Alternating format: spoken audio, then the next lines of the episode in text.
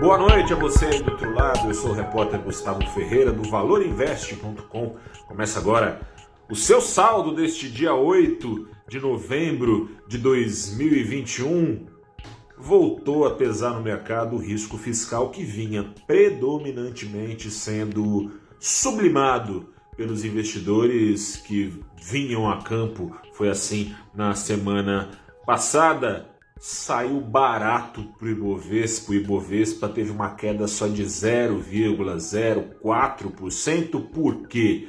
Porque a ação da Vale subiu 5,44%, ação preferencial, ação que dá preferência por dividendos da Petrobras subiu mais de 1%, a ação da petroleira ordinária, ação que dá direito a voto em assembleia, subiu 1,65%, enfim, são ações que juntas dominam 23 quase por cento eh, de composição do Ibovespa, subiram com força, impediram o estrago num dia em que 64 das 92 ações do Ibovespa apanharam, apanharam na contramão do mundo.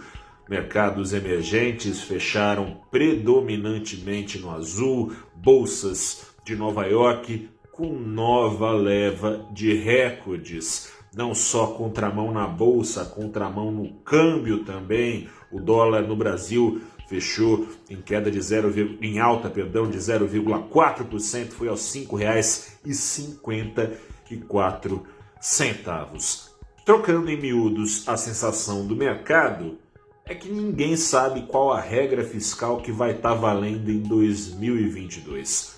Até que segunda ordem mude isso, segue planejada para esta terça-feira a votação em segundo turno da PEC dos precatórios. Dos precatórios, como você sabe muito bem, foi a solução encontrada para o governo diante da própria incapacidade de cortar gastos ou remanejar gastos para bancar um novo e necessário Bolsa Família em 2022. Novo porque o Bolsa Família foi extinto, entrou em seu lugar o Auxílio Brasil, prometido pelo presidente Jair Bolsonaro sem ter espaço abaixo do teto de gastos, na base de 400 reais ao mês no próximo ano. PEC que pretende dar calote em parte dos precatórios e derrubar o teto de gastos para botar outro no lugar convenientemente mais alto? Não está certo que nada disso aconteça pelo seguinte: primeiro, que está em dúvida se a oposição na figura do PDT e do PSB vai conseguir ou não reverter 15 votos somados que foram favoráveis ao governo Bolsonaro, a PEC dos precatórios, em primeiro turno. Caso consiga, fica difícil de aprovar.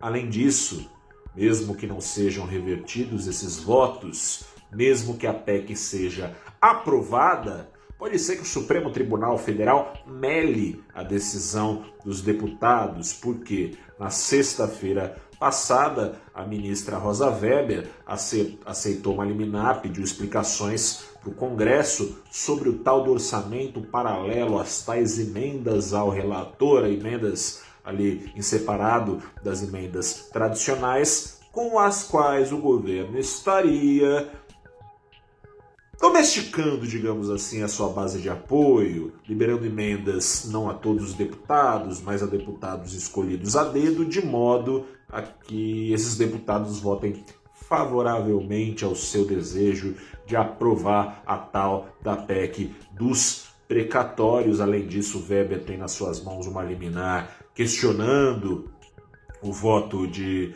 deputados que, numa decisão ali, num arranjo feito pelo presidente da Câmara, Arthur Lira, votaram favoravelmente a PEC, estando licenciados, estando em viagem, votaram remotamente, enfim. Tem agora também uma liminar eh, de urgência que foi outra de autoria do ex-presidente da Câmara, Rodrigo Maia, pedindo que seja suspensa a votação da PEC dos precatórios. Enfim, a confusão está armada. Não se sabe se vai ter teto de gastos novo, acima do teto de gastos mais baixo que pode cair, ou se vai ter o mesmo teto de gastos de sempre, com mais um furo, caso dê tudo errado na PEC dos precatórios, seja por, por obra dos deputados, seja por obra do Supremo. Novo, novo furo no teto de gastos velho que pode sair com mais auxílios emergenciais para tapar o buraco deixado pela pretensa, uh, pelo pretenso reajuste do Bolsa Família desejado pelo presidente Jair Bolsonaro. No meio disso tudo, ainda teve pesquisa focos com uma pancada na projeção de juros, subiu para 2022 a projeção média do mercado de uma semana a outra só, de 10,25% para 11%, a projeção de inflação. Já, a discussão já não está se distanciando do centro da meta de 3,5%, mas se está próximo demais do teto da meta, que é de 5%, já está na casa dos 5,6%, estava na casa dos 5,6%, dos 4,6%, estava na casa dos 4,5%, enfim, crescimento também é, corrigido a projeção de 1,2% para 1% cravado, está a inflação, está no cenário do mercado. Espero trazer boas novidades para você na terça-feira. Vamos ver o que acontece. Por hora, tudo indeciso demais para a bolsa subir com facilidade, para dólar cair, para juros se manterem comportados. Eu sou Gustavo Ferreira, repórter do ValorInvest.com. Fico por aqui. Amanhã a gente conversa mais. Até a próxima, boa noite e tchau.